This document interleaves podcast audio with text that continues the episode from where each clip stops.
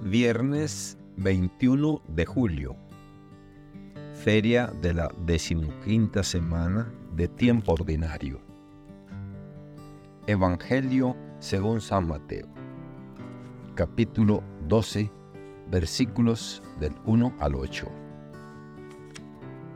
Un sábado atravesaba Jesús por los sembrados. Los discípulos que iban con él tenían hambre y se pusieron a arrancar espigas y a comerse los granos. Cuando los fariseos los vieron, le dijeron a Jesús, tus discípulos están haciendo algo que no está permitido hacer el sábado. Él les contestó, ¿no han leído ustedes lo que hizo David una vez que sintieron hambre él y sus compañeros? ¿No recuerdan cómo entraron en la casa de Dios y comieron los panes sagrados, de los cuales ni él ni sus compañeros podían comer, sino tan solo los sacerdotes? Tampoco han leído en la ley que los sacerdotes violan el sábado, porque ofician en el templo, y no por eso cometen pecado.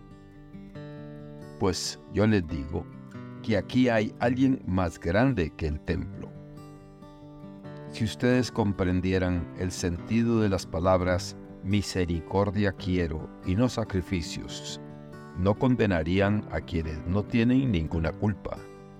Por lo demás, el Hijo del Hombre también es dueño del sábado. Palabra del Señor. Gloria a ti, Señor Jesús. Reflexión. La lectura de hoy nos presentan desafíos conceptuales en torno a la ley, la obediencia y la esencia misma de lo que significa ser fiel. Se exploran los límites de la letra de la ley frente al espíritu de la ley y cómo cada uno puede o no conducir a la verdadera obediencia y adoración. En el relato del Éxodo, observamos una comunidad que se encuentra al borde de un cambio trascendental. Se les proporciona un conjunto de instrucciones que se convertirán en parte fundamental de su identidad cultural y espiritual. Se instituye la Pascua, que no solo conmemora la liberación divina de la esclavitud en Egipto, sino que también establece una alianza entre Dios y su pueblo, un pacto que se celebra y renueva en cada observancia de la Pascua. Aquí la obediencia a la ley es presentada como un camino hacia la libertad y la salvación. Por otro lado, el relato de Mateo presenta una interpretación más matizada de la ley. Aquí, Jesús y sus discípulos son cuestionados por violar las normas del sábado un día establecido para el descanso y la adoración de Dios. Pero Jesús desafía esta acusación con una interpretación más profunda y compasiva de la ley. La ley del sábado no se estableció para imponer una carga, sino para proporcionar un descanso, un día para recordar y honrar a Dios. Al proporcionar para sus necesidades básicas los discípulos no estaban quebrantando la ley del sábado, sino honrando su espíritu más profundo. Estos textos nos desafían a reflexionar sobre nuestra propia comprensión y aplicación de la ley, ya sea religiosa, moral o social. ¿Nos adherimos rígidamente a la letra de la ley o buscamos entender y aplicar su espíritu más profundo?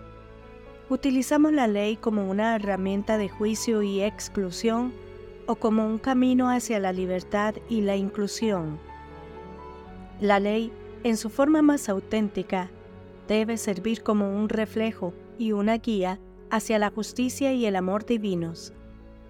Debemos esforzarnos por entender la ley no solo en su letra, sino en su espíritu, y utilizarla como una herramienta para promover la compasión la justicia y el amor en nuestras propias vidas y comunidades.